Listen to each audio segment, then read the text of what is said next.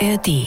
Was ist mit unserem Kind passiert? Für die Eltern der kleinen Inga aus Schönebeck gibt es bis heute keine Antwort auf diese Frage. Acht Jahre später, da befasst sich der Landtag mit möglichen Ermittlungspannen. Im Fall der seit fast acht Jahren vermissten Inga aus Schönebeck hat die Polizei in Halle eine neue Ermittlungsgruppe eingesetzt. Sachsen-Anhalts Innenministerium wird den Fall der seit 2015 vermissten Inga nicht zu den Akten legen. Die Spur der Täter. Der True Crime Podcast des Mitteldeutschen Rundfunks. Wo ist Inga? Fragen wir diesmal in unserem Podcast Die Spur der Täter. Uns gibt es in der App der ARD Audiothek und fast überall, wo es Podcasts gibt. Herzlich willkommen, liebe Hörerinnen und Hörer, und herzlich willkommen auch an meinen heutigen Gesprächskast und Kollegen Rico Wolf. Hallo Rico. Hallo Mathis. Wir wollen uns heute mit dem Fall Inga beschäftigen. Das ist ein Fall, der uns beide persönlich schon sehr lange begleitet. Mir geht es so, dass ich vielleicht ein Jahr, zwei Jahre schon in der Redaktion war, in der Kripo Live Redaktion, in der wir zusammengearbeitet haben, als dann der Fall Inga letztlich passierte. Wir wollen heute auf die Details eingehen, aber was bedeutet dieser Fall denn für dich, den du jetzt auch schon so lange begleitest? In der Tat, das sind jetzt ähm, knapp acht Jahre. Ich habe kurz, kurz nachdem Inga verschwunden war, ähm, habe ich auch an die, an die Eltern geschrieben, geschrieben, habe versucht, Kontakt mit denen aufzunehmen.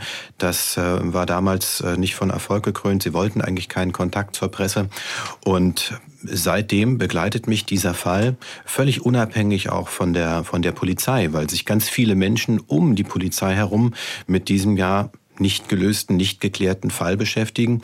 Und zu diesen Leuten habe ich, habe ich Kontakt und äh, gemeinsam mit denen frage ich mich auch seit acht Jahren, wo ist Inga? Ja, und es gibt äh, viele Spekulationen, ähm, viele nicht im klassischen Sinne Tatverdächtige, aber Menschen, die sich verdächtig verhalten haben, wo man vielleicht denken könnte, die haben etwas mit ihrem Verschwinden zu tun.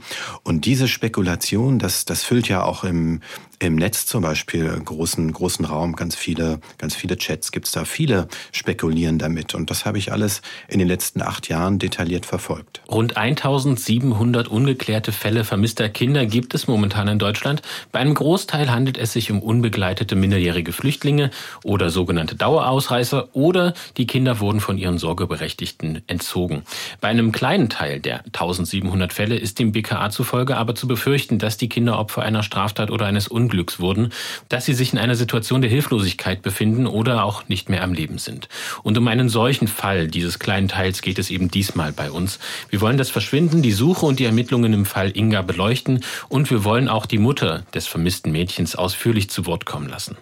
Doch bevor wir in diesen Fall einsteigen, liebe Hörerinnen und Hörer, würde ich Ihnen gerne noch zwei andere Dinge erzählen. Das eine ist, dass jetzt in den letzten Tagen in Leipzig die Buchmesse stattgefunden hat und ich war auf der Buchmesse zu Gast bei einem Schulprojekt des Gymnasiums Landsberg und der Bibliothek in Landsberg, die eben gemeinsam daran arbeiten, dass die Kinder dort bei den Podcast-Detektiven, so nennt sich dieses Projekt, in alten Polizeiakten arbeiten. Die sind teilweise 100, 150 Jahre alt, diese Akten. Und das war ein ganz spannendes Gespräch, weil die mich gefragt hatten, was ist eigentlich das Besondere an True Crime Podcast? Was muss man da beachten? Worauf sollten die Kinder achten, wenn sie sich jetzt eben damit verständigen? Und für mich war das ganz interessant, weil Sie, liebe Hörerinnen und Hörer, sind zum aller, allergrößten Teil natürlich volljährig. Sie wissen, worüber wir hier sprechen. Wir reden auch immer über Themen mit äh, dem Thema Triggerwarnung und andere grausame Details kommen bei uns zur Sprache, weil wir eben über die Aufklärung dieser Fälle sprechen und natürlich auch die Motivation und auch die Urteile begründen wollen. Bei uns haben diese ganzen Fakten ja auch immer einen Hintergrund. Für Kinder ist das vielleicht noch nicht immer so richtig einzuordnen einzuordnen. Und deswegen war es mir wichtig, die Kinder können diese Podcasts natürlich auch frei hören im Netz. Deswegen war es mir wichtig, eben mich mit denen zu unterhalten und eben auch auf die Gefahren ein bisschen hinzuweisen und auch ein bisschen auf diesen sensiblen Umgang mit diesen Fällen, selbst wenn die eben so lange zurückliegen, dass man damit keinen wirklichen Bezug mehr hat. Und das waren sehr interessante Gespräche. Dieser Podcast wird jetzt noch ein bisschen dauern, bis er dann wirklich produziert werden kann. Aber im zweiten Halbjahr wahrscheinlich wird er dann fertiggestellt. Dann werden wir den hier auch für Sie verlinken, liebe Hörerinnen und Hörer, dass Sie sich auch diesen Schülerpodcast dann gerne mal anhören können. Und das Zweite ist, dass ich Ihnen noch ans Herz legen möchte, dass Sie bis zum Ende dieser Podcast-Folge dranbleiben, wenn Sie gerne True Crime Podcasts hören, weil ich Ihnen dann einen ganz neuen Podcast aus dem MDR vorstellen möchte. Dazu aber eben später mehr am Ende dieser Folge. Damit steigen wir jetzt ein in den Fall Inga. Rico, kannst du für alle, die zum ersten Mal von diesem Fall hören, vielleicht mal das vermisste Kind kurz beschreiben? Wer ist Inga? Inga Gericke, geboren im August 2009, lebte mit ihren Eltern in Schönebeck an der Elbe. Ganz in der Nähe von Magdeburg ist das. Sie ist äh, das jüngste von vier Geschwistern. Sie hat zwei Brüder, eine Schwester. Und besonders ihre Schwester, die ist zum Zeitpunkt von Ingas Verschwinden acht Jahre alt. Inga war fünf ist die Schwester ein, ein ganz wichtiger Bezugspunkt für Inga. Inga, muss man sagen, geht nicht in den Kindergarten. Ihre Mutter ist Hausfrau, sie betreut sie zu Hause. Ihr Vater arbeitet als Sozialpädagoge. Beide Eltern sind Sozialpädagogen, also die Mutter hat das auch studiert, aber ist eben, wie gesagt, Hausfrau. Sie hat ein sehr liebevolles Elternhaus, sie wächst behütet auf. Inga ist damals 1,20 Meter groß, schlank, hat blonde Haare, blaue Augen und zum Zeitpunkt ihres Verschwindens fehlen ihr beide vorderen Schneidezähne oben. Das sieht man auch gut auf den Bildern, mit denen dann nach ihr gesucht wird. Bis heute ja. Ihre Eltern beschreiben sie als neugierig, wagemutig. Sie testet auch gern Grenzen aus, wie das so ist mit fünfjährigen Mädchen, na klar. Fremden gegenüber soll sie allerdings schüchtern gewesen sein. Das ist alles ganz normal und nicht auffällig und wäre vielleicht eben auch gar keine Erwähnung wert, aber es geht ja darum, wo ist Inga? Was ist passiert? Und damit sind auch solche Details, wie ist sie? Ist sie wagemutig? Wie reagiert sie auf Fremde? Natürlich spielen solche Dinge dann eine große Rolle, weil man sich fragt, wie hat sie denn möglicherweise auf einen Täter reagiert? Ja, dafür ist das wichtig. Rico, jetzt bist du selbst auch Vater eines Mädchens. Wie geht's dir denn damit, wenn du dich dann eben mit so einem Fall beschäftigen musst? Fällt es dir da schwer, auch deine journalistische Neutralität zu wahren oder kannst du das ganz gut von dir fernhalten? Inga war ja im Jahr ihres Verschwindens fünf und wäre im August 2015 sechs geworden. Ein Jahr später wäre sie zur Schule gekommen. Meine große Tochter war damals nur einige Monate jünger. Jetzt ist sie fast 13. Natürlich denkt man da, wie hätte sie denn als Fünfjährige reagiert, also meine Tochter, wenn sie jemand in ein Haus oder in ein Auto gelockt hätte? Was machen Fünfjährige überhaupt in solchen Momenten? Wenn sie denjenigen, der lockt, kennen, läuft das wahrscheinlich ruhiger ab. Wenn sie nicht kennen, schreien sie vielleicht. Es waren jeweils solche Gedanken, praktische Überlegungen, die mich beschäftigt haben, immer auf der Suche nach der Antwort auf die Frage, was ist hier passiert? Neutralität oder besser professionellen Abstand zu Strafrechtsfällen habe ich immer, zumal nach etwa zehn Jahren als Crime-Autor. Aber eins muss man auch sagen, also ich habe ja schon Angehörige von, von Mordopfern interviewt. Ich habe viele Geschichten gemacht, äh, ganz, ganz schreckliche. Ich bin da immer neutral. Also ähm, auch, sage ich mal, bei Rechtsextrem oder Linksextrem, wenn es also einen politischen Hintergrund gibt, da, ähm, da habe ich den nötigen Abstand und die Professionalität, darüber zu berichten, weil ich berichte ja für Zuschauerinnen und Zuschauer oder jetzt Hörerinnen und Hörer und die sollen sich ein Bild machen. Wir wollen jetzt mal auf den Tag des Verschwindens eingehen. Das ist der 2. Mai 2015. Also wir haben das jetzt hier am 2. Mai veröffentlicht, die Folge am Jahrestag. Wenn Sie das später hören, dann eben der 2. Mai 2015, ein Samstag nach dem Feiertag am 1. Mai. Was hat Inga bzw. was hat Ihre Familie an diesem Tag geplant und was haben Sie da gemacht? Erstmals an einigen Tagen sollte wieder schönes Wetter sein. Die Familie wollte einen Ausflug machen und sie wollten zum Wilhelmshof fahren. Wilhelmshof liegt etwa eine Stunde entfernt von Magdeburg. Und auf diesem Wilhelmshof war eine Familie, eine Studienfreundin von Frau Gericke zu Gast. Die leben normalerweise weit weg und waren jetzt eben in der Nähe von Stendal, also ungefähr eine Autostunde von Magdeburg entfernt, näher dran auf jeden Fall, als der Ort, wo sie normalerweise leben. Und die wollten sie besuchen auf diesem Wilhelmshof. Die waren da zu Gast bei einer weiteren Familie, die die Gerikes auch kannten. Sie waren schon einige Male auf diesem Willenshof. Sie, sie kannten das Gelände, sie kannten diese Familie. Und es war sozusagen ein großes Familientreffen. Drei Familien insgesamt, jeweils zwei Erwachsene, also sechs Personen und neun Kinder.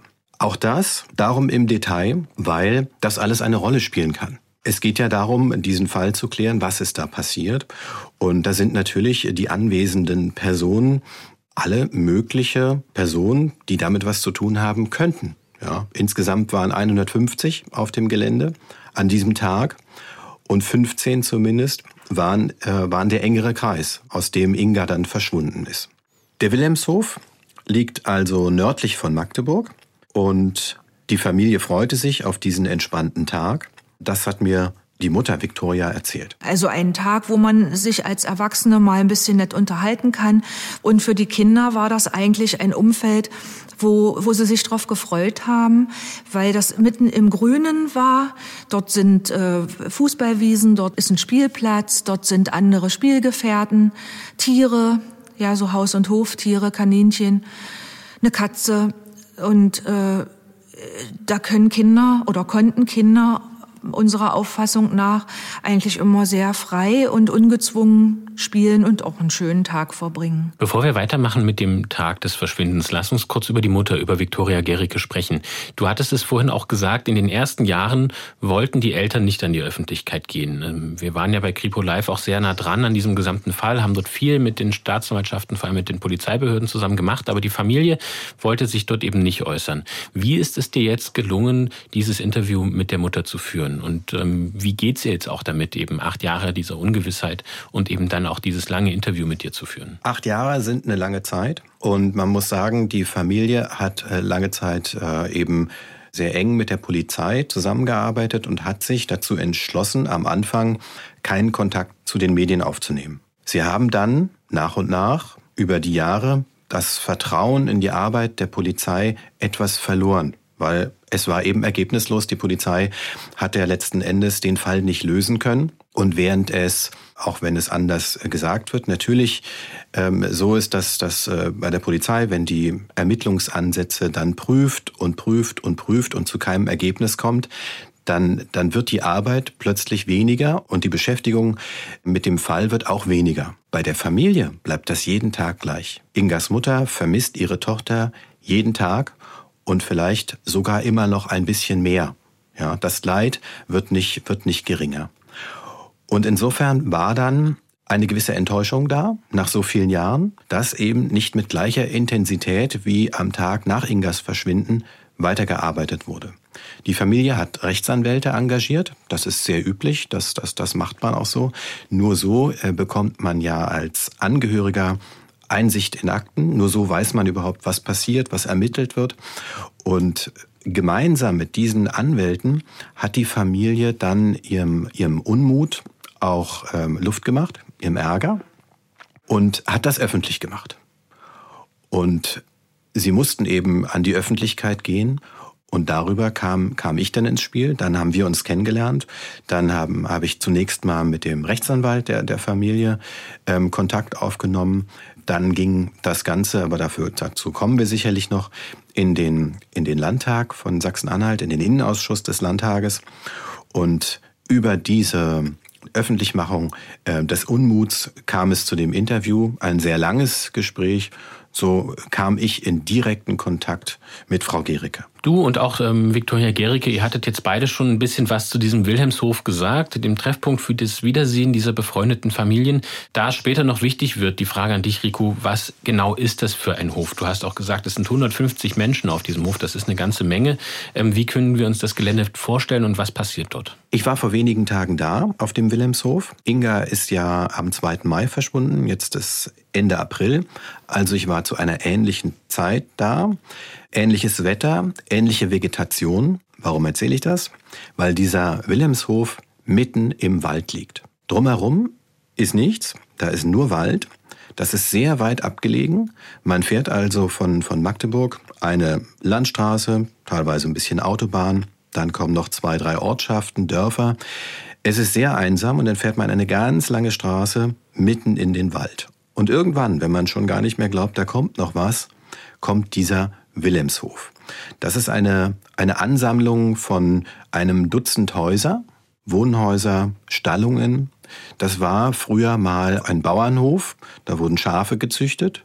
Dann, das ist aber auch schon 100 Jahre her, wurde das eine Heilstätte für Trinker, so hieß das. Jetzt, auch schon viele Jahre, ist das eine Einrichtung der Diakonie für Behinderte und suchtkranke Menschen.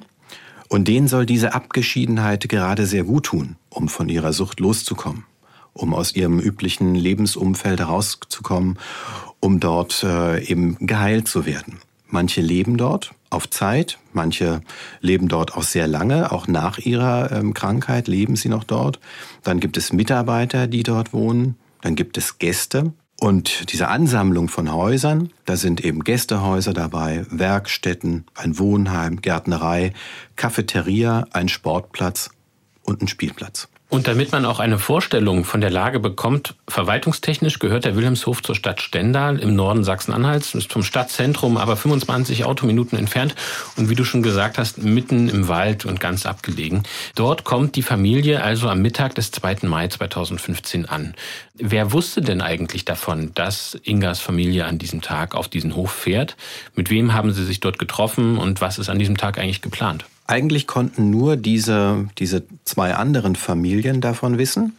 Diese Familien, die Situation ist so, der eine Mann der Familie arbeitet dort. Man muss vielleicht mal sagen, warum wir uns immer so ein bisschen auch um, um Namen herumdrücken und sehr vorsichtig sind, weil es geht letzten Endes um Ermittlungen wegen Mordes. Und da es keinen Tatverdächtigen gibt, der von der Polizei ähm, ausfindig gemacht werden konnte, der höchstwahrscheinlich für die Tat verantwortlich ist, sind viele ähm, zunächst mal verdächtig, weil sie zur Tatzeit am Tatort waren. Und ähm, damit äh, muss man dann eben genau gucken. Und man will niemanden auch zu Unrecht verdächtigen, schon gar nicht bei so einem Delikt. Dennoch ist alles, was an diesem Tag passierte, jeder, den die Inga traf, jeder, der von ihr wissen konnte, natürlich wichtig in dem Fall. Und darum muss man das auch alles so erzählen. Also ein Mensch, ein Vater dieser familiären Gruppe arbeitet auf dem Wilhelmshof. Die andere Familie hat mit dem Wilhelmshof eigentlich nichts zu tun. Die sind selber nur zu Gast dort. Die haben dort äh, immerhin übernachtet, sind dann dort. Von diesen 150 anwesenden Personen an diesem Tag kann man diese 15 Familienmitglieder entweder abziehen dann hat man nur noch 135 Menschen, die vielleicht in Frage kommen, dass sie was mit dem, ähm, mit dem Verschwinden von Inga zu tun haben. Oder man sagt, naja, es ist häufig so in solchen Fällen, dass gerade die, die eine Nähe haben zu jemandem, dass die besonders in Frage kommen, weil das nun mal so ist bei solchen Delikten. Die Familie kam dort an, auf dem Wilhelmshof, um die Mittagszeit. Man saß zusammen an einem langen Tisch, aß zu Mittag neun Kinder machen auch äh, ein bisschen Lärm. Also man bekommt das schon mit. Das ist ja eine übersichtliche äh, Gruppe von Menschen. Wenn da neun Kinder spielen, Erwachsene sich laut miteinander unterhalten, ringsherum ist Vogelgezwitscher. Natürlich hört man das auch noch 30, 40, 50 Meter weiter. Und natürlich bekamen auch andere auf dem Wilhelmshof sicherlich mit, dass da heute ein, eine Zusammenkunft stattfand, dass da Kinder sind, die sonst nicht da sind dass da eben auch eine Fünfjährige ist. Fünfjährige sind sonst dort äh, nicht so üblich. Das sind eben Erwachsene, kranke Menschen, behinderte Menschen. Und äh, möglicherweise ähm, ist da Inga auch jemanden aus einem Fenster, aus einem Vorbeigehen jemanden aufgefallen, der dann möglicherweise sich dazu entschlossen hat, sie zu entführen oder was auch immer da passiert ist. Die einzelnen Häuser, sind auch nicht durch Zäune jetzt voneinander getrennt. Das ist alles offen. Eine Straße, ein paar Gehege für Tiere. Ansonsten ist das, ist das alles ähm, offen. Und Viktoria ähm, Gericke hat immer auch, das ist wichtig auch zu sagen, sie hat immer auch der Inga gesagt, du kannst hier rumlaufen mit deinen Geschwistern. Es waren ja eben, wie gesagt, noch acht weitere Kinder dabei, eine Kindergruppe. Du kannst mit denen hier rumlaufen, aber ich möchte immer, dass du mich siehst. Du musst mich sehen und ich muss dich sehen. Das hat sie ihr versucht einzuschärfen. Das war ganz wichtig. Am Nachmittag wurde dann auf dem Gelände Fußball gespielt und äh, spätestens zu diesem Zeitpunkt hat nun wirklich eigentlich der ganze Wilhelmshof mitbekommen müssen, weil beim Fußball da wird gejubelt, da schießt einer ein Tor, da ist was los, da sind Kinder, da ist was. Manche kamen ja auch und äh, sind dort vorbeigelaufen, haben sich das angeschaut, manche haben auch mitgespielt. Da gab es dann eben auch einen Kontakt von Inga zu noch weiteren Personen als diesen Familien. Die haben sie gesehen, die waren ihr nah. Möglicherweise ist dann bei diesen, bei diesen Personen irgendwie ein Impuls ausgelöst worden, der dann zu ihrem Verschwinden führte. Wurde alles überprüft, alles ergebnislos bislang. Und Ingas Mutter hat sich auch ein bisschen zu diesem Fußballspiel geäußert, weil das auch nicht ganz unwichtig ist für den weiteren Verlauf des Tages. Hören wir da mal Es lag natürlich auf der Hand, dass eine Fünfjährige nicht allzu oft Ballkontakt hat, aber sie hat trotzdem versucht, da mitzulaufen und hat auch hier und da mal mitgespielt. Und wenn sie eben gemerkt hat, dass sie den Ball nicht kriegt, dann ist sie auch mal vom Spielfeld wieder runtergelaufen und hat an dieser kleinen Pferdekoppel, die dort auch ist, mal geguckt und, und sich beschäftigt. Sie war auch mal bei mir Turnier und ist dann wieder zurück aufs Spielfeld gegangen. Also Inga war schon einen Großteil der Zeit auch auf dem Spielfeld und immer im Blick auch. Also so wie du es auch beschrieben hast, sie kann sich frei bewegen, aber es gibt trotzdem immer eine Verbindung zur Gruppe. Sie ist eigentlich nie dort alleine unterwegs, ohne dass irgendjemand sie im Blick hat und vor allem auch ihre Mutter.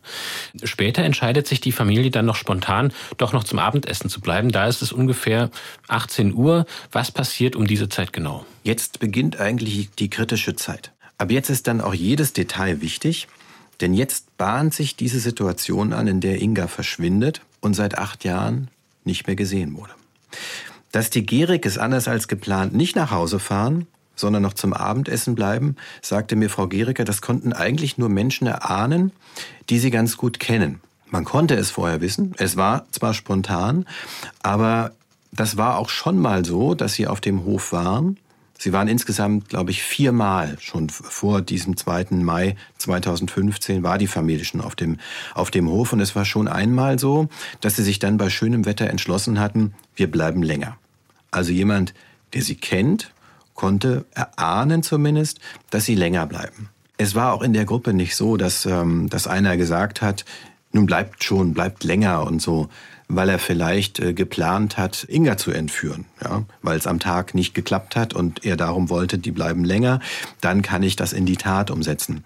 Das ließ sich so auch nicht rekonstruieren, das war nicht so. Aber man konnte es erahnen, man hat es ja auch gesehen, die bleiben etwas länger. Nur für einen Täter, der das alles geplant hat, wird es dann schon sehr schwierig, weil das konnte er jedenfalls ähm, nicht so richtig voraussehen. Ohne dass das jemand großartig organisiert hätte, ergab es sich dann, dass die Mütter gegen 18 Uhr, die Mütter dieser drei Familien, in die Küche der Gastgeberfamilie gingen und das Abendessen vorbereiteten.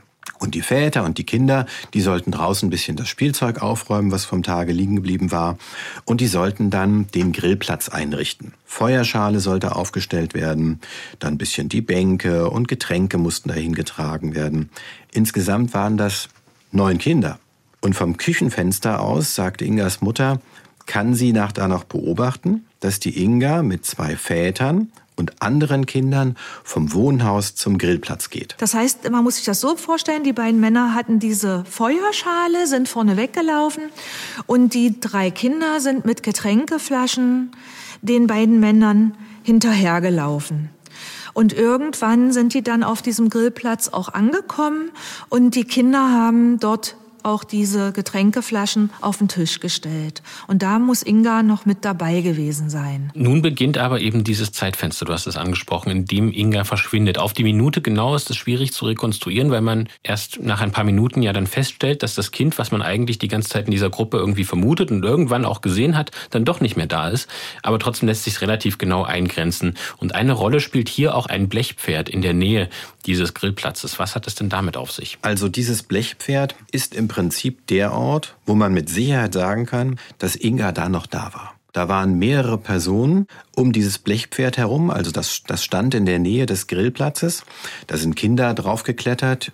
An dem Abend war es so, dass Ingas Schwester zu der Zeit auf dem, auf dem Pferd saß das ist so ein, so ein Pferd für Reitübungen. Also hat etwa die Größe eines Pferdes, eines kleinen Pferdes. Da konnten die Kinder raufklettern und eben Reitübungen machen. Da war auch ein kleines, äh, kleiner Voltigierplatz.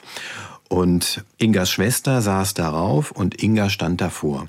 Das haben mehrere Personen gesehen. Da war Inga noch da. Das kann man mit Sicherheit sagen. Inga wartet, nach Aussage einiger Zeugen, wartet, bis ihre äh, Schwester dort vom Pferd runtersteigt weil sie selber da mal rauf will. Sie ist zwar ungeduldig, aber irgendwie auch nicht so ungeduldig, wie man das vielleicht erwarten könnte. Und das zumindest war für, für Ingas Mutter jetzt in Erinnerung, im Interview, das ich mit ihr geführt habe, das war eine ganz wichtige Szene für sie. Im Nachhinein haben meine Kinder aber auch geäußert, dass sie sehr, im Nachhinein sehr verwundert darüber sind, dass Inga sich so für ihre Verhältnisse ruhig und zurückhaltend an diesem Pferd verhalten hat. Also äh, die Kinder hatten dann so ein bisschen spekuliert, äh, die wird doch nicht irgendwie betäubt gewesen sein oder ruhig gestellt gewesen sein. Dass die da äh, schon irgendwie anders war. Aber das ist natürlich reine Spekulation. Aber das ist den Kindern unabhängig voneinander irgendwie aufgefallen. Und ich meine, die Geschwister haben ja nur Tag für Tag auch mit Inga zugebracht. Die, die wissen ja ganz genau, wie ihre Schwester sich in welcher Situation verhält. Man hört, wie die Mutter und wie die ganze Familie natürlich diese gesamten Situationen immer wieder durchdenken und zerdenken und natürlich auch unglaublich viele Zeit und Kraft dort reinfließt in diesen Tag. Das ist, das ist für mich schon beeindruckend, so einen Ton zu hören. Als Außenstehender könnte man auch sagen, ein fünfjähriges Kind, das den ganzen Tag draußen im Wald tobt, ist einfach um 18 Uhr auch ein bisschen geschafft und vielleicht deswegen ruhiger. Aber das können wir jetzt nicht beurteilen. Sie hat das ja auch ganz gut begründet, wie die, welchen Eindruck die Geschwister davon auch haben. Aber das, ich finde den O-Ton ganz eindrucksvoll, weil sie eben, weil es zeigt, welche Details auch für die Familie nach wie vor wichtig sind. Wie geht's denn dann weiter? Wer stellt wann fest, dass Inga nicht mehr da ist? Jetzt wird's schwierig. Jetzt gibt's kaum noch Klarheit, was danach so passierte. Es gibt also nicht mehr äh, mehrere Zeugen, die Inga an einem Ort gesehen haben, sondern es gerät ein bisschen durcheinander. Kann man irgendwie auch verstehen, weil es eigentlich eine relativ normale Situation. Eltern, Kinder bereiten etwas vor. Es ist unübersichtlich. Wie gesagt, neun Kinder, die da durcheinander wuseln. Nicht jeder kann sich auch im Nachhinein an die Minute 18.17 Uhr, 18.19 Uhr, 23 erinnern, wo war da welches dieser neun Kinder? Na klar, jeder hat dann auch ein bisschen zu tun. Die Väter richten da die Feuerschale ein, die Mütter versuchen da das Abendbrot fertig zu machen.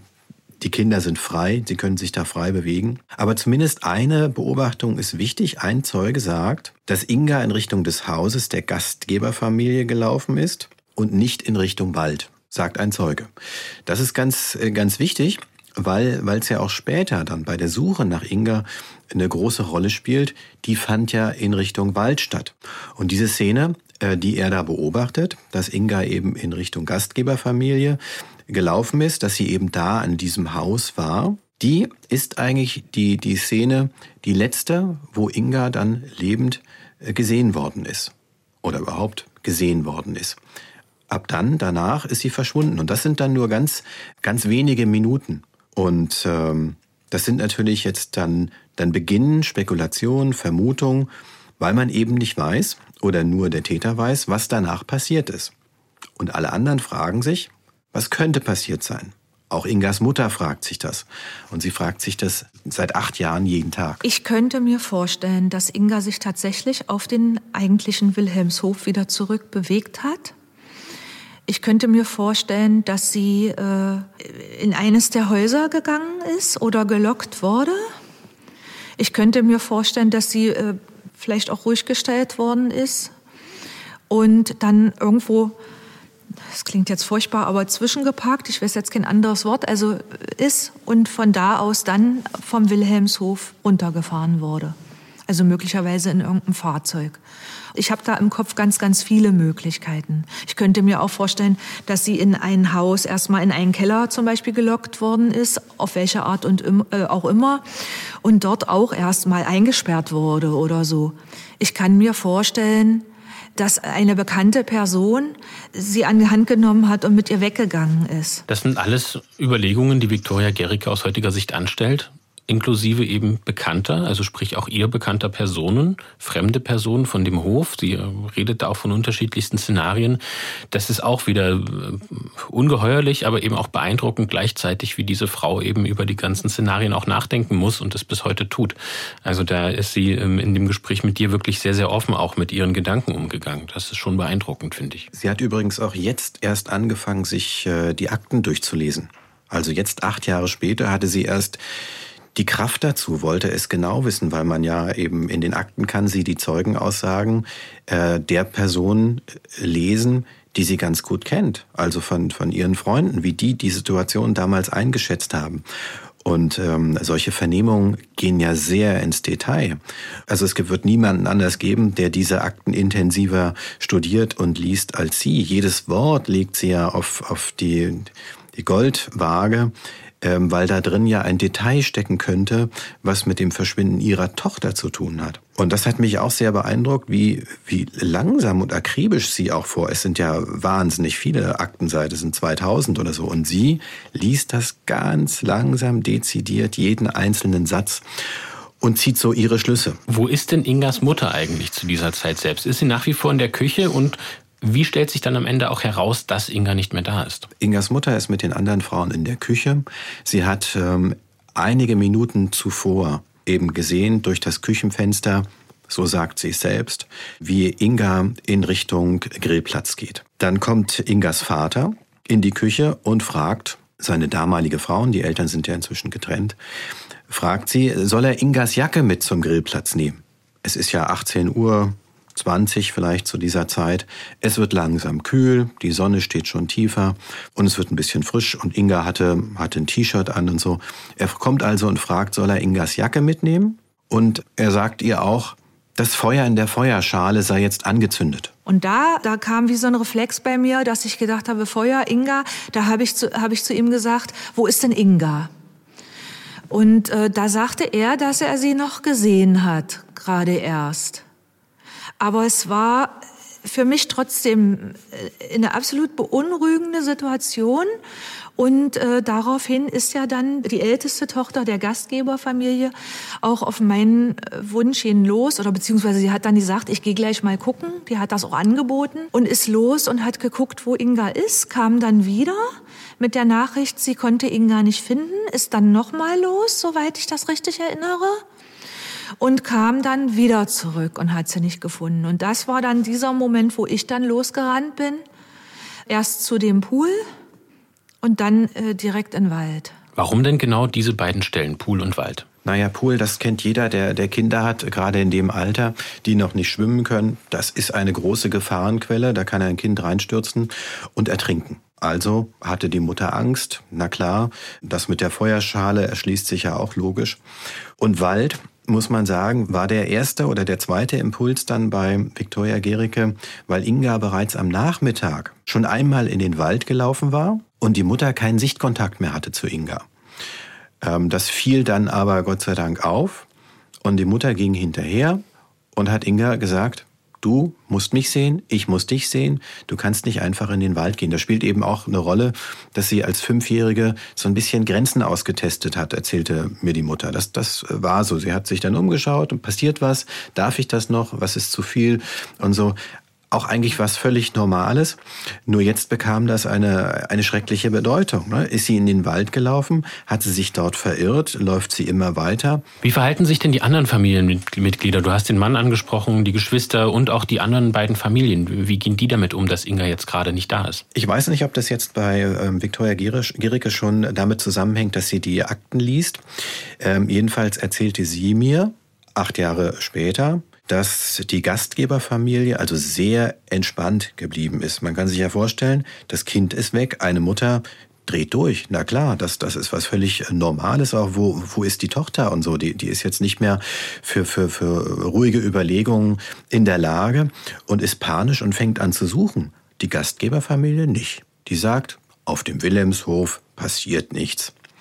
Und auch bei Ingas Geschwistern ist jetzt keine Panik ausgebrochen. Und unsere Kinder haben auch durch diese Erfahrung, dass Inga ja da mal so ein bisschen in den Wald reingelaufen war, vielleicht auch so gedacht, ach wer weiß, die testet vielleicht bloß wieder eine Grenze aus.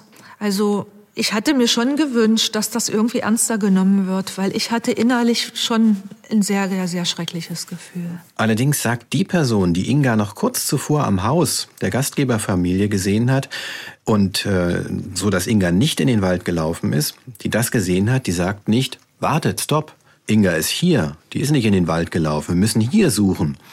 Also gehen alle hektisch in Richtung Wald und das Zeitfenster für den Täter der dort sehr wahrscheinlich ja nicht war, vergrößert sich damit.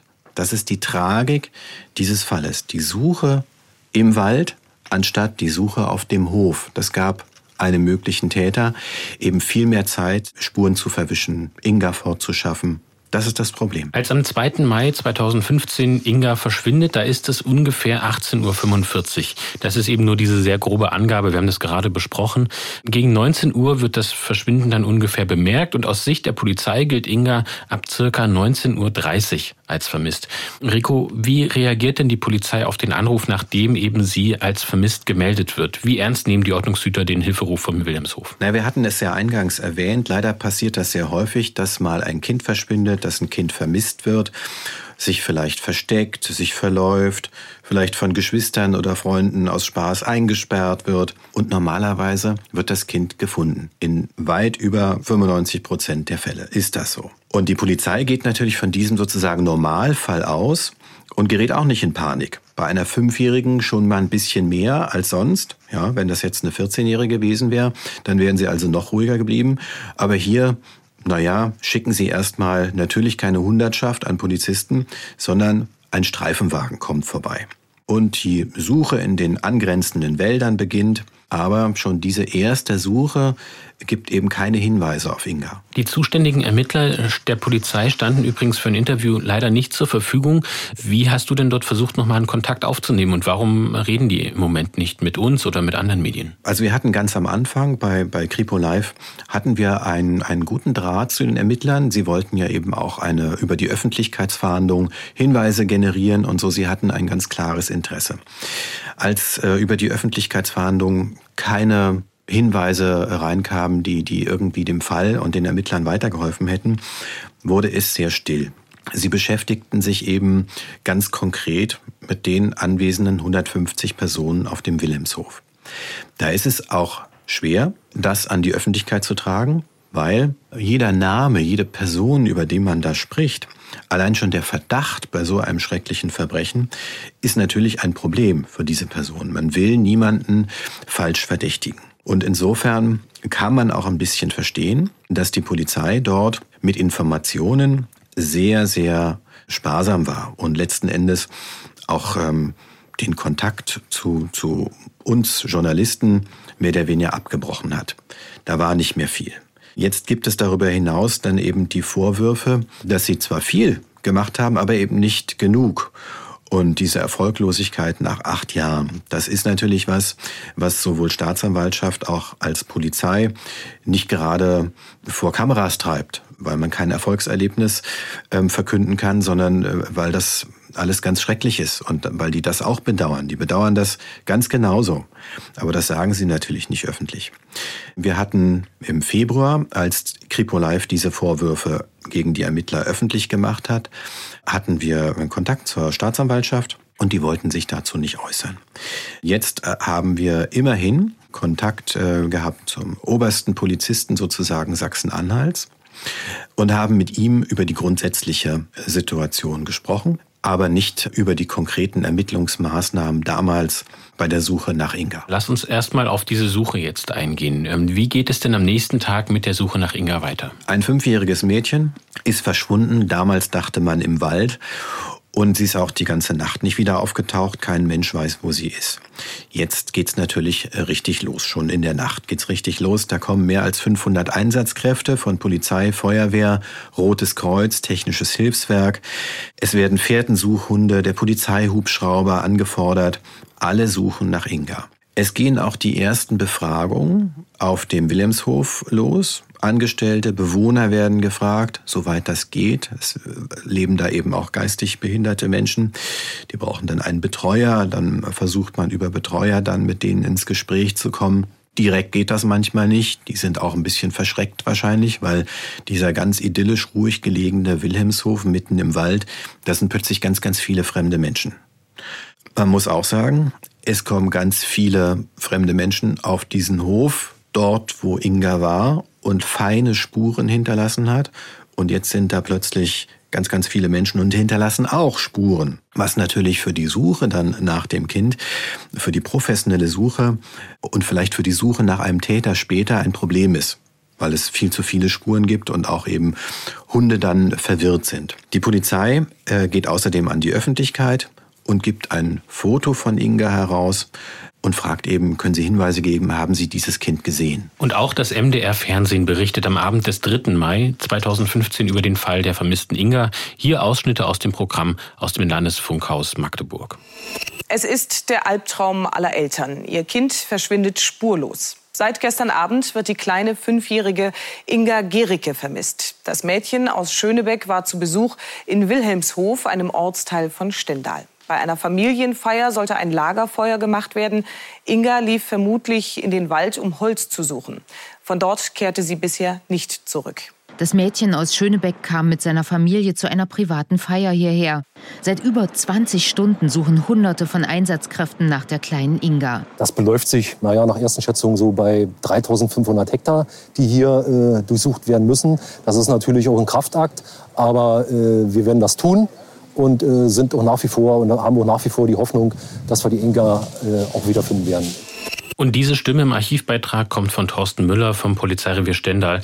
Über ein Detail aus diesem Ton müssen wir jetzt an der Stelle kurz sprechen, denn bis heute ist in den Berichten und den Suchmeldungen immer wieder die Rede davon, dass Inga mit anderen Kindern in den Wald gelaufen sei, um Holz für dieses Lagerfeuer zu holen. Ich kann mich erinnern, dass wir auch bei Kripo Live eben ähm, über diesen Weg gesprochen haben, aber die Mutter hat davon jetzt nichts gesagt. Woher kommt diese vielleicht falsche Richtung in der Nachbetrachtung? Ja, das ist eben äh, tragisch. Einerseits natürlich äh, dadurch, dass Inga am Tag schon mal in den Wald gelaufen war und wiedergefunden wurde.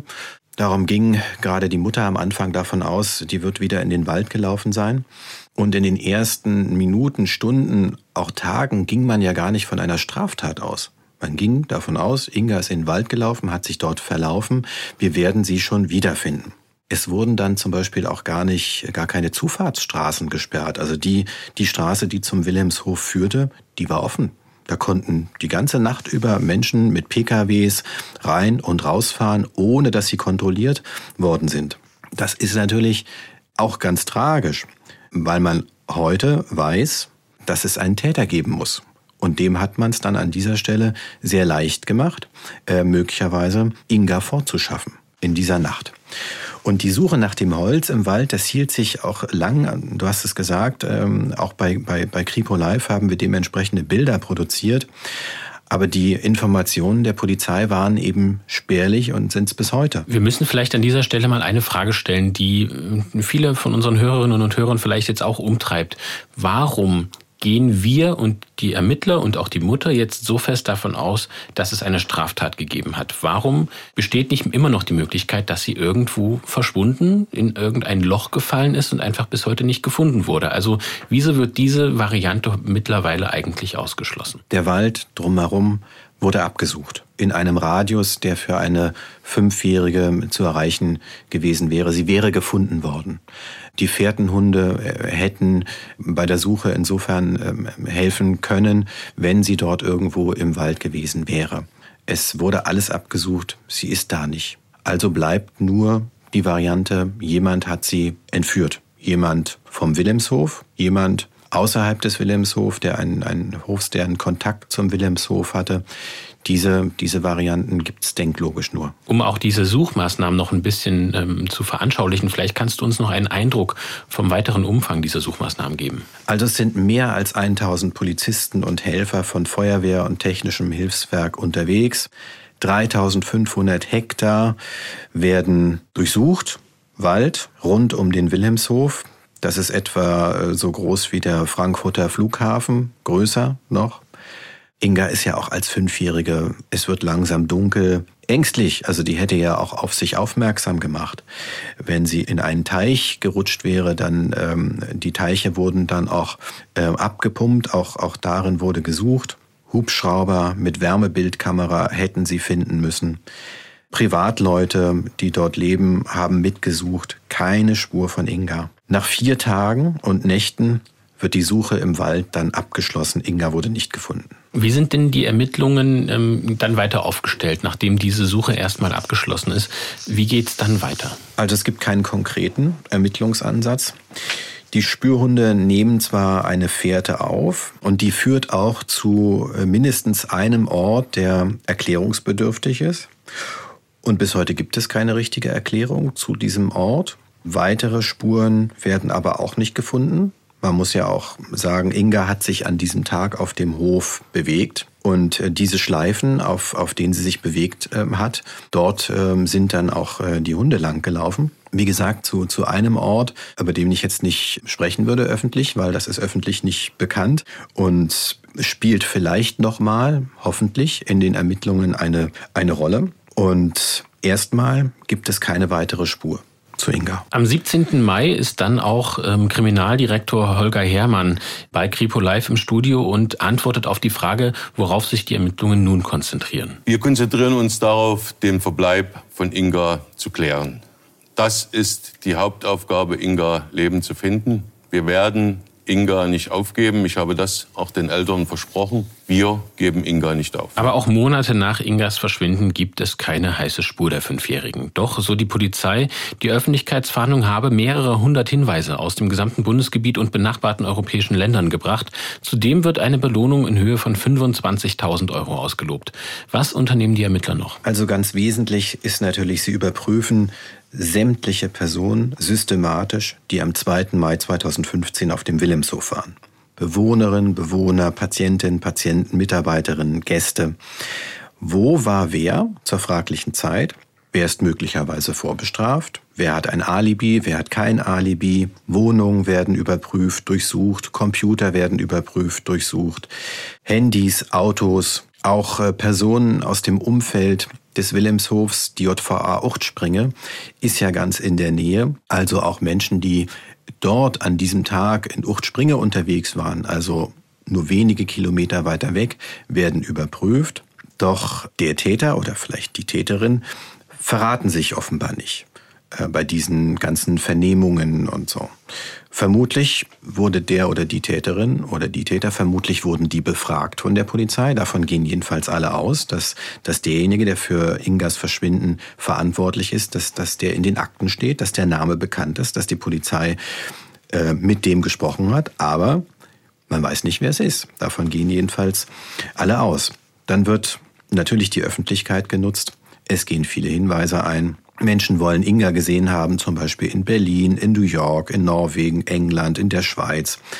Alles wird überprüft, das kostet viel Zeit, viel Manpower, bringt aber leider nichts, bleibt ohne Ergebnis. Und dann in dieser Phase, wo es keine neuen Ermittlungsansätze mehr gibt, wo alle Personen überprüft wurden, macht die Polizei etwas, was man verstehen kann, weil wenn man, wenn man nicht weiß, wie es, wie es jetzt weitergeht, probiert man auch Dinge, die sehr äh, kritisch gesehen werden. Zum Beispiel werden eben Hunde engagiert, sozusagen private äh, Polizei, private Spürhunde, also keine Hunde der Polizei. Das sind speziell ausgebildete Mantrailer.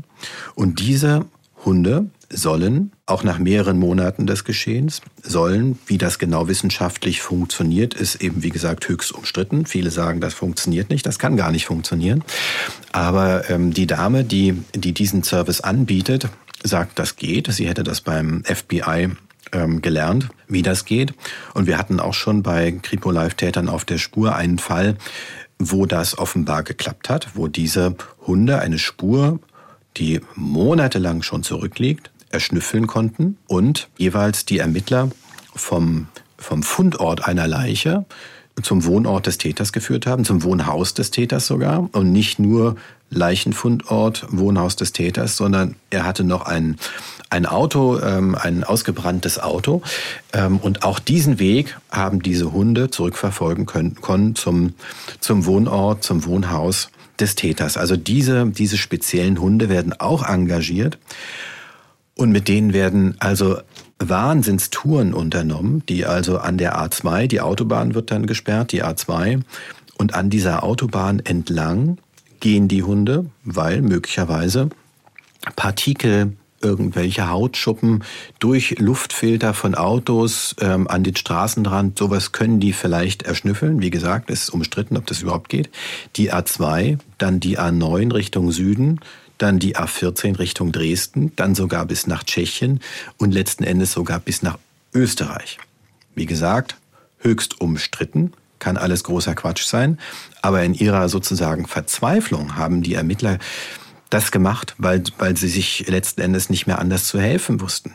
Hat aber auch das hat nichts gebracht. Und wenn Sie mehr zu diesen Hunden erfahren wollen, wir haben auch eine Podcast-Folge zu diesem Fall gemacht, den Rico gerade geschildert hat. Unter dem Titel Goldrausch finden Sie den bei uns in der ARD Audiothek. Dort können Sie sich die Folge anhören. Wir verlinken Ihnen diese Folge aber auch in unseren Shownotes. All diese vielen Ermittlungen, die jetzt angegangen werden, haben bisher nichts gebracht. Du hast aber auch gesagt, sämtliche Beteiligte an diesem Verfahren gehen eigentlich davon aus, dass mit dieser Person, die mit dem Verschwinden von Inga etwas zu tun hat, schon gesprochen wurde.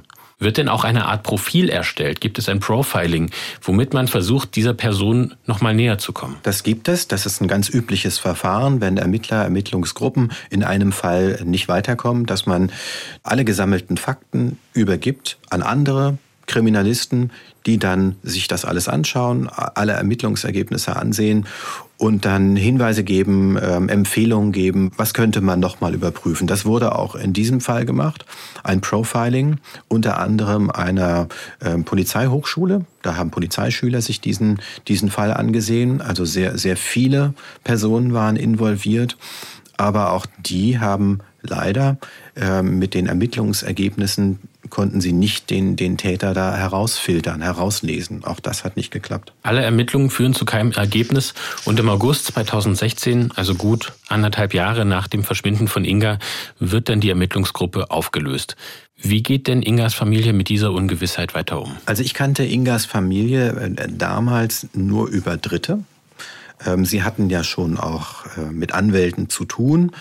Und somit habe ich immer wieder erfahren, wie, wie geht es zurzeit Ihnen, wie gehen Sie damit so um. Das erste Interview, das Sie überhaupt geführt haben mit der Presse, war dann 2017, ein Interview mit dem Magazin Stern. Und darin wird schon deutlich, beide gehen, also beide Elternteile, der Vater, die Mutter, gehen doch sehr unterschiedlich um mit, mit dieser Ungewissheit. Während die Mutter sagt, ich habe das Gefühl, Inga lebt noch, ähnlich wie die Eltern im Übrigen von, von Maddie in England, ein Mädchen, das verschwunden ist dort, möglicherweise auch einem Verbrechen zum Opfer gefallen ist. Auch dort sagen die Eltern, solange ich nicht das Gegenteil weiß, solange es keinen Leichenfund gibt, will ich glauben und glaube, dass meine Tochter noch lebt. So denkt auch die Mutter oder dachte lange die Mutter, dass Inga noch am Leben ist, dass sie entführt wurde, dass sie wiedergefunden wird. Der Vater war da, ich würde nicht sagen realistischer, aber er hatte die Hoffnung aufgegeben, dass Inga lebend gefunden wird. Nach zwei Jahren ergebnisloser Suche mit ganz, ganz vielen Beteiligten, ganz viele Befragungen. Und die Eltern hatten sich auch möglicherweise ähm, ausgelöst, auch durch diesen Schicksalsschlag, hatten sich dann getrennt, gingen also unterschiedliche Wege. Sie gingen nicht nur unterschiedlich um mit dem Verschwinden ihrer Tochter, sondern gingen dann auch in ihrem Leben getrennte Wege. Du hattest gerade auch schon angesprochen, dass wirklich jede absolut irgendwie denkbare Variante auch durchgespielt wird von den Ermittlungsbehörden. Und eine denkbare Variante wäre ja auch, dass Inga entführt wurde. Auch damals natürlich wurde das immer schon durchdacht und dass es natürlich auch Parallelen zu anderen Entführungsfällen in dieser jüngeren Vergangenheit, in diesem gleichen Zeitraum auch geben könnte. Für uns alle sehr prägnant war in diesem Zeitraum ja auch die, ähm, die Entführung von Mohammed und Elias im Jahr 2015 durch Silvio S. Und auch Silvio S. ist dort zwischen zwischendurch mal überprüft worden, ob er was damit zu tun haben könnte. Was ist denn dabei rausgekommen? Na klar, das war ja für uns auch in der Berichterstattung. Im Mai ist Inga verschwunden. Dann, wir haben gute Kontakte ja auch zur, zur Sendung Täter, Opfer, Polizei. Kripo Live schaut auch immer in den anderen Bundesländern, was passiert da. Plötzlich verschwindet ähm, in, in Potsdam, verschwindet ein kleiner Junge. Nur wenige Wochen später. Wenige Monate später verschwindet ein, ein weiterer Junge in Berlin.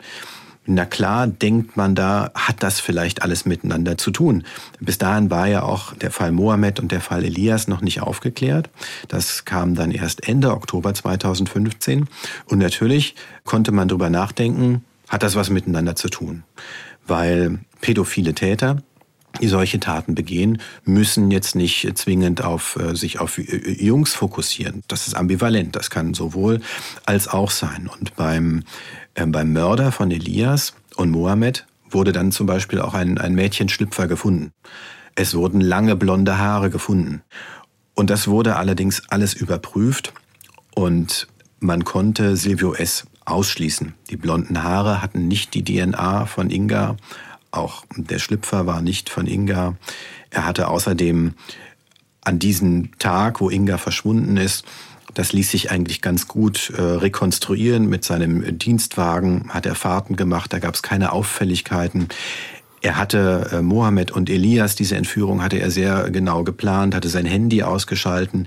Das hat er am 2. Mai 2015 nicht gemacht. Er hatte damit nichts zu tun, er konnte ausgeschlossen werden. Und auch über den Fall der Ermordung von Mohammed und Elias haben wir eben im Podcast auch schon eine Podcast-Episode zu gemacht.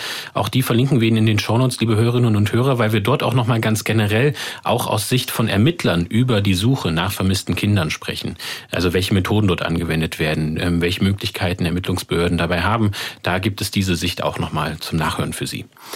Im Jahr 2020 wird dann bekannt, dass auch noch ein weiterer Verdächtiger in den Fokus der Ermittler gerückt war, und das ist der Name Christian B. Du hattest gerade auch schon den Fall Maddie angesprochen, und Christian B. ist diesem Fall zuzuordnen. Ähm, zumindest in den Medien ist immer wieder das kolportiert worden. Wer ist das? Welche Verbindung hat er zum Fall Maddie und vor allem ähm, auch damals 2020, welche mögliche Verbindung gab es da auch zum Fall ähm, Inga? Die Ermittlungen gegen Christian B. begannen bereits 2015. Die Ermittler in Braunschweig, was nicht so weit weg ist von Stendal, informierten die Stendaler Ermittler, da gibt es jemanden, einen vorbestraften Sexualstraftäter, der ein Grundstück in Sachsen-Anhalt hat und dort auch häufiger hinfährt. Das ist in der Nähe also 100 Kilometer, 90 Kilometer entfernt vom, von dem Ort, wo Inga verschwunden ist. 2020 wird dann, wird dann, werden dann diese Ermittlungen öffentlich. Es war ja vieles nicht öffentlich. Ne? Das wurde alles intern ermittelt. Ähm, Christian B. kannte man eben bis 2020 nicht, aber 2020 fahndet das BKA nach Christian B. beziehungsweise nach Informationen zu ihm im Fall Maddie.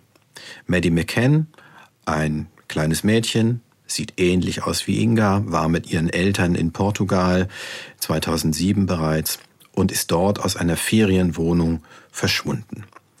Christian B. steht im Verdacht, mindestens im Verdacht, dieses, ähm, dieses Mädchen damals entführt und ermordet zu haben. Sie ist nicht wieder aufgetaucht, es gibt äh, keinen Leichenfund, aber man äh, geht davon aus, dass sie ermordet wurde. In Haft ist Christian B. allerdings wegen eines Drogendelikts zu der Zeit. Und inwiefern ist die Überprüfung von Christian B. und der Zusammenhang zum Fall Inga abgeschlossen oder ist er noch nicht abgeschlossen? Das ist noch nicht vollends abgeschlossen. Es haben sich bis auf die Nähe, Christian B. hatte, wie gesagt, dieses, dieses Grundstück dort und das Grundstück wurde dann äh, untersucht und auf dem Grundstück wurde kinderpornografisches Material gefunden. Es gab diese schon optische Nähe der beiden Mädchen, die sich sehr, sehr ähnlich sahen. Das Alter stimmte in etwa, auch das.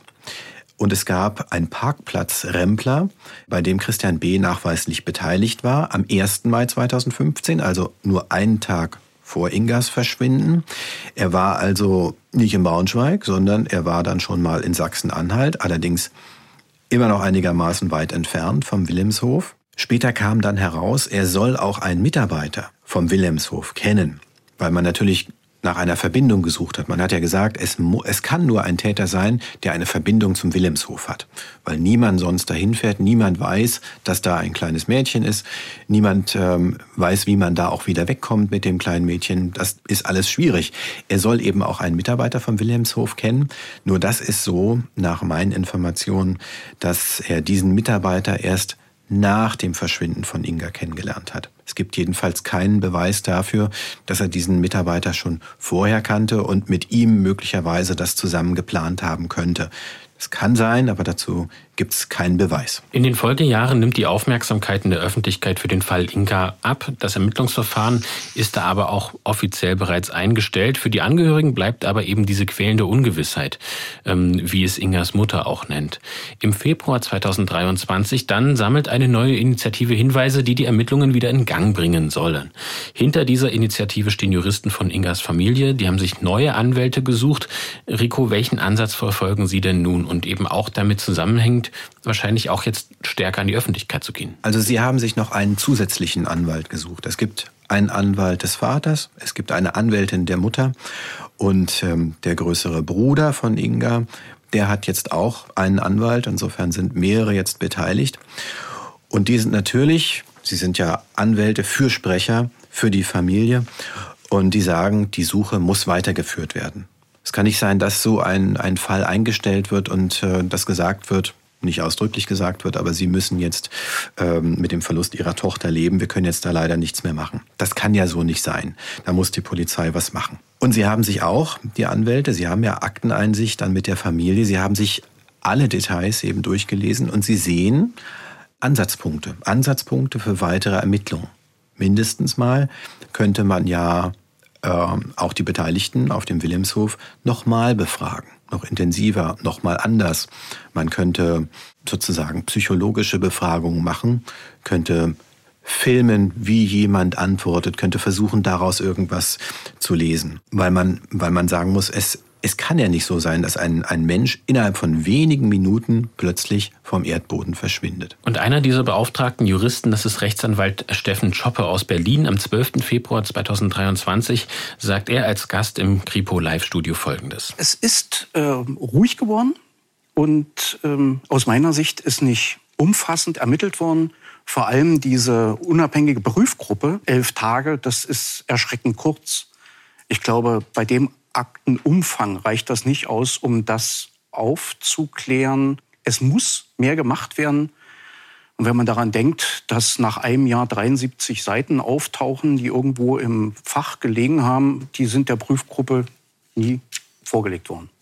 Ich kann wenig machen als Anwalt. Ich habe nicht die Gewalt, die die Polizei hat.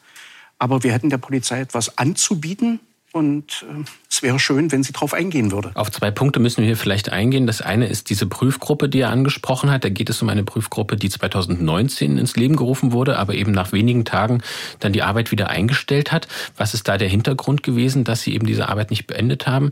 Und das andere ist, was meint er denn, dass Sie etwas anzubieten haben als Familie, als Anwälte? Als die Ermittler nicht, nicht weiterkamen mit dem Fall, als sie sozusagen das Ganze ausermittelt hatten, äh, gab es die Überlegung, eine unabhängige Prüfgruppe einzusetzen, um die gesammelten Fakten nochmal zu überprüfen. Diese Prüfgruppe hätte sich eben diese fast 2000 Aktenseiten erstmal durchlesen müssen, verarbeiten müssen, kontrollieren müssen. Das ging in so kurzer Zeit, ging das natürlich gar nicht. Kann man sich im Nachhinein überhaupt nicht erklären, warum die nach so kurzer Zeit schon wieder ihre Arbeit eingestellt haben. Das war ein Kritikpunkt der Familie. Wie kann das sein? Und ähm, dieser Kritikpunkt wurde, glaube ich, auch verstanden. Und so richtig entkräftet werden konnte er auch nicht. Etwas anzubieten. Nun muss man sagen, das sagt ja auch ähm, Rechtsanwalt Choppe, ähm, die Hoheit über die Ermittlungen hat in diesem Fall natürlich die Staatsanwaltschaft Stendal. Die Polizei führt das dann aus und die Anwälte können nur Impulse geben für Ermittlungen, können Beweisanträge stellen für ihren Mandanten, wenn es etwas Konkretes gibt.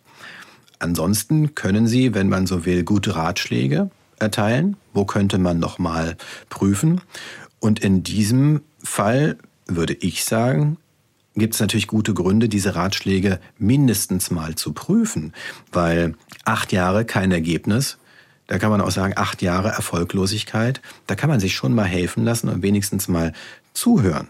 Weil es drängt sich der Eindruck auf, die Ermittler in Stendal haben sich so ein bisschen abgekapselt. Sie haben aus ihrer Sicht alles unternommen, was man machen kann.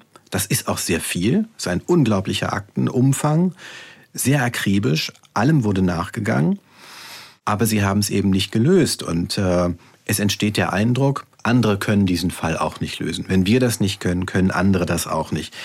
Jedenfalls ist das äh, das, was, was auch der Eindruck des Rechtsanwalts war. Und das sind ja zumindest aus dieser Gruppe, der Rechtsanwalt Schoppe, der arbeitet ja nicht allein, der hat ein, ein, ein Team.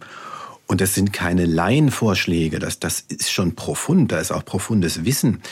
Und diese Ideen, also wenn ich Ermittler wäre, dann würde ich mir das mindestens anhören und erst recht, wenn ich selbst nicht weiterkomme. Ein kleiner Erfolg dieser ersten Initiative ist, dass der Innenausschuss des Landtags in Magdeburg sich jetzt mit diesen Ermittlungen befasst. Innenministerin Tamara Zieschank von der CDU sagte dabei, man werde den Fall Inga nicht zu den Akten legen. Die Aufklärung sei von herausragender Bedeutung. Polizei und Staatsanwaltschaften seien mehr als 2000 Spuren nachgegangen. Das heißt, der Fall hat eine gewisse politische Dimension mittlerweile bekommen, Rico. Und ähm, es gibt nun auch ganz aktuell neue Umstrukturierungen bei der Polizei in Sachsen-Anhalt, die damit zu tun haben. Wie geht es da jetzt weiter ganz aktuell? Es gab schon längere Zeit die Überlegung in Sachsen-Anhalt, sogenannte Cold Case Fälle, die nicht geklärt werden konnten. Das sind also mehrere Dutzend in, in Sachsen-Anhalt. Einer davon ist der Fall Inga. Es gab schon längere Zeit diese Überlegung, mit diesen Cold Case Fällen anders umzugehen.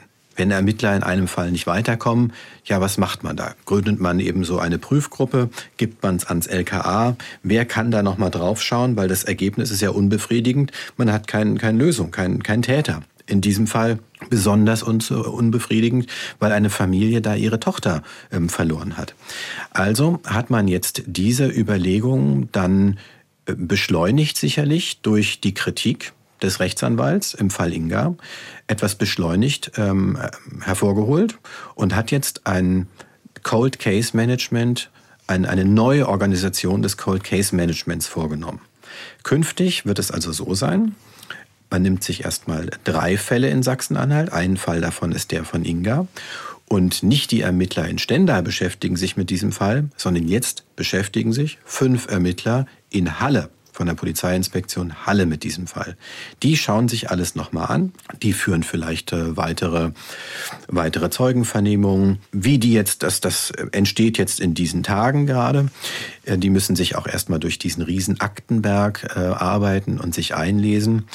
Und diese Art und Weise der Aufarbeitung der Cold Case Fälle betrifft den Fall Inga und zwei weitere Fälle. Und das hat uns Mario Schwan, Polizeidirektor von Sachsen-Anhalt, im Interview geschildert. Äh, beispielsweise ist es so, dass die Polizeiinspektion Halle jetzt äh, fünf neue Leute an diesen Fall Inga heransetzen wird, um sich auch erstmal in die Akten einzulesen und dann ähm, in die Analyse einsteigen zu können. Und in Rücksprache mit dem Landeskriminalamt soll dann eben auch gesehen werden, gibt es ähm, neue naturwissenschaftliche Methoden im Bereich der Analyse von DNA-Material beispielsweise oder eben auch im Bereich der Auswertung von digitalen Spuren, die uns äh, weiterhelfen könnten. Auch das ist ein Sachverhalt, der uns als Polizei äh, bei weitem nicht kalt lässt, wo wir auch ein ähm, großes Mitgefühl mit den Angehörigen haben und auch daraus äh, die Motivation schöpfen, die Umstände des Verschwindens von Inga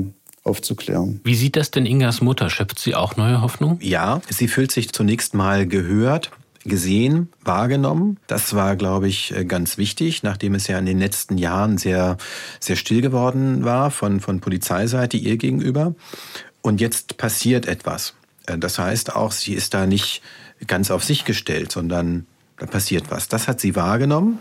Sie schöpft Hoffnung. Und zwar dahingehend, dass jetzt sehr unvoreingenommene Ermittler nochmal jede einzelne Spur sich anschauen. Ich verbinde damit auch, dass diese Menschen äh, sich auch nicht irgendjemanden oder irgendeiner Sache verpflichtet fühlen, ähm, Rücksicht zu nehmen, sondern dass man wirklich das Kind und sein Schicksal im Fokus hat und das Geschehen an dem 2. Mai und äh, unverbrauchte Leute in diesem Bereich unverbrauchte Leute da wirklich engagiert auch gucken und damit umgehen und äh, Spuren, die dort in der Akte vorhanden sind, sehr intensiv verfolgen und auch teilweise vielleicht auch weiterführen oder sogar neue Ansätze ermitteln, um bestimmte Spuren vielleicht auch zusammenzuführen. Jetzt ist am 2. Mai, der Tag, an dem wir diesen Podcast veröffentlichen, eben der Jahrestag, an dem Ihre Tochter Inga verschwunden ist. Wie geht denn Viktoria Gericke mit diesem Tag um? Ist das das für Sie immer wieder eine besondere Belastung? Genau das habe ich Sie natürlich auch gefragt. Jetzt im Umfeld des 2. Mai, wie geht sie damit um, habe ich gefragt. Wie gibt es möglicherweise Rituale? Und sie sagte mir, sie geht jedes Jahr anders damit um. Es ist jedes Jahr neu. Es ist jedes Jahr ein bisschen anders vom, vom Tag her, hat sie mir erzählt. Am Anfang war sie auf dem Wilhelmshof am Anfang ähm, wollte sie dort ihrer Tochter nahe sein. Das hat ihr aber letzten Endes gar nicht so geholfen, wie sie sich das äh, erhofft hatte. Das macht sie nicht mehr. Und insgesamt sagte sie mir, sie findet das äh, nicht angemessen, ein, ein Ritual ähm, zu haben dafür. Das hat sie nicht. Und jetzt geht's ihr manchmal vor dem ersten, vor dem zweiten Mai ähm, schlecht, manchmal danach. Es ist aber letzten Endes, das war auch ganz eindrücklich, was sie schilderte, in den letzten acht Jahren nicht weniger geworden. Der, der, der Schmerz ist immer gleich, manchmal sogar größer als vor sieben Jahren oder vor sechs. Hören wir noch mal, wie sie selbst diesen Jahrestag für sich beschreibt. Manchmal, äh, wenn ich schöne Eindrücke hatte, zum Beispiel bei einer Radtour, die ich mal gemacht habe mit Freunden, dann äh, hat mich das so ein bisschen aufgebaut und gestützt, so dass ich dann den 2. Mai mit den Kindern zusammen auch recht gut verbringen konnte. Wir haben dann an Inga gedacht und uns ein bisschen zusammengesetzt. Aber es gab eben auch Jahre, da wollte ich lieber alleine sein. Da habe ich mir dann auch mal ein paar Stunden für mich genommen. Ähm, es ist eben insgesamt ein sehr schwerer Tag. Ja, und äh, wir haben da auch kein Ritual entwickelt, sondern wir gucken immer, wie in dem jeweiligen Jahr wir uns führen als Familie und entscheiden dann, was wir an dem Tag machen. Insgesamt ist es schon wirklich beeindruckend. Wir hatten häufiger darüber gesprochen, wie souverän und auch wie wohl überlegt sie eben auf deine Fragen geantwortet hat. Wie ging es dir denn so nach diesem ganzen langen Interview mit ihr? Das war auch das, was mir durch den Kopf ging. Souverän. Ich glaube, jetzt hören wir sie ja nur im, in dem Interview, was man in der Sendung Kripo Live dann, dann sieht. Dann hat man eben noch das Bild von ihr dazu. Und da sieht man ja an, was sie möglicherweise auch an Emotionen verbirgt. Das ist für sie nichts, was in die Öffentlichkeit gehört. Sie hat ja ganz bewusst jahrelang auch darauf verzichtet, in die Öffentlichkeit zu gehen und ähm, sich interviewen zu lassen. Und jetzt versucht sie sehr beherrscht, ganz nüchtern, sachlich die Informationen rüberzubringen. Alles nur, um Informationen ähm, zu ihrer Tochter zu erhalten. Und wenn sie weinen würde, und sie ist oft zum Weinen zumute, würde das der Sache nicht helfen. Und darum versucht sie das zurückzuhalten. Rico, ich danke dir für das Gespräch, für deine Eindrücke und für deine Recherchen zum Fall Inga. Schön, dass du bei uns warst. Vielen Dank, dass ich hier sein durfte. Wenn Ihnen, liebe Hörerinnen und Hörer, diese Episode von Die Spur der Täter gefallen hat, dann abonnieren Sie doch gerne unseren Podcast in der ARD Audiothek. Dann bekommen Sie automatisch auch die nächste Episode. Und die gibt es bei uns am 12. Mai. Dann geht es um Gift als Mordwerkzeug und einen mutmaßlichen Mehrfachtäter, der zu allem entschlossen zu sein scheint und sein Motiv ist Eifersucht. Außerdem, ich hatte es am Anfang angekündigt, möchte ich Ihnen einen anderen True Crime Podcast aus dem MDR ans Herz legen. Unsere Kolleginnen und Kollegen haben den Podcast Queer Crimes gestartet. Sie beleuchten dabei Kriminalfälle, in denen queere Personen Opfer oder Täterinnen geworden sind. Berlin, Samstagnacht. Ein Mann. Tot. Mitten in einem Darkroom in einem Club für schwule Männer. Dunkle Jacke, ca. 1,70 bis 1,75 groß, 20 bis 40 Jahre alt. So beschreibt die Polizei den Darkroom-Mörder aus Berlin-Friedrichshain. Das ist Queer Crimes. Bei uns geht es um Verbrechen rund um die queere Community. Den neuen Podcast Queer Crimes finden Sie in der App der ARD Audiothek. Und den Link dazu, den finden Sie in unseren Shownotes. Wenn Sie Fragen zu unserem Podcast haben, Lob oder Kritik, dann freuen wir uns über eine E-Mail von Ihnen. Die Adresse lautet die-spur-der-täter mit ae.mdr.de. Und weil diese E-Mail-Adresse immer ein bisschen kompliziert zum Hören und gleichzeitig mitschreiben ist, stellen wir Ihnen auch diese E-Mail-Adresse in unsere Shownotes. Mein Name ist Mathis Kiesig. Vorbereitet hat diese Episode David Kopp und produziert wurde sie von Ingo Naumann. Wir danken Ihnen fürs Zuhören und bis zum nächsten Mal. Sie hörten den True Crime Podcast Die Spur der Täter. Eine Produktion des Mitteldeutschen Rundfunks. ARD